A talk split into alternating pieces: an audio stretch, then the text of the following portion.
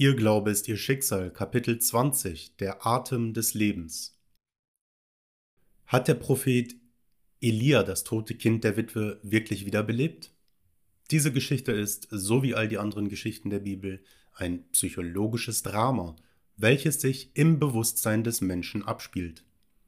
Die Witwe symbolisiert jeden Mann und jede Frau in der Welt.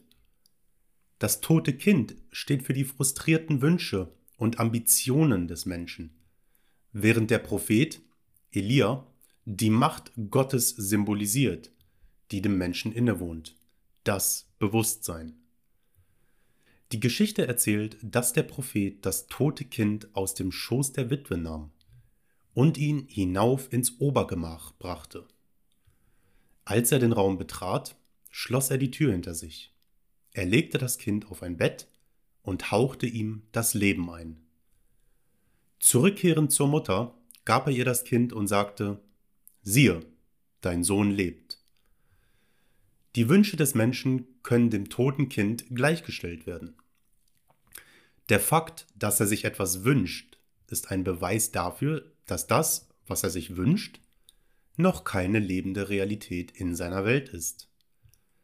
Auf jede erdenkliche Weise versucht er, diesen Wunsch in die Realität umzusetzen, ihn lebendig zu machen, doch am Ende merkt er, dass jeglicher Versuch fruchtlos war.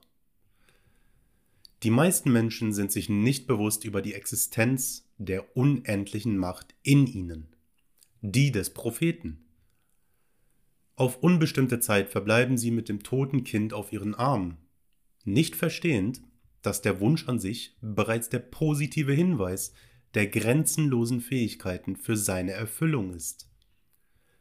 Lass den Menschen einmal erkennen, dass sein Bewusstsein ein Prophet ist, der Leben in alles einhaucht, worüber er sich bewusst ist.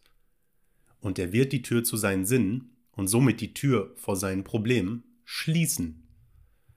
Er wird seine Aufmerksamkeit einzig und allein auf das fixieren, was er sich wünscht wissend, dass indem er dies tut, sich sein Wunsch gewiss verwirklichen wird. Er wird entdecken, dass Anerkennung der Atem des Lebens ist. Denn er wird merken, dass nun, wo er bewusst behauptet, all das zu sein und zu haben, was er sich wünscht zu sein und zu haben, er seinem Wunsch den Atem des Lebens einhaucht. Die Qualität hinter dem Wunsch wird, auf Wegen, die er nicht kennt, in Bewegung kommen und zu einer lebenden Realität in seiner Welt werden. Ja, der Prophet Elia lebt für immer in Form des grenzenlosen Bewusstseins des Menschen, die Witwe in Form seines limitierten Bewusstseins und das Kind in Form seines Wunsches.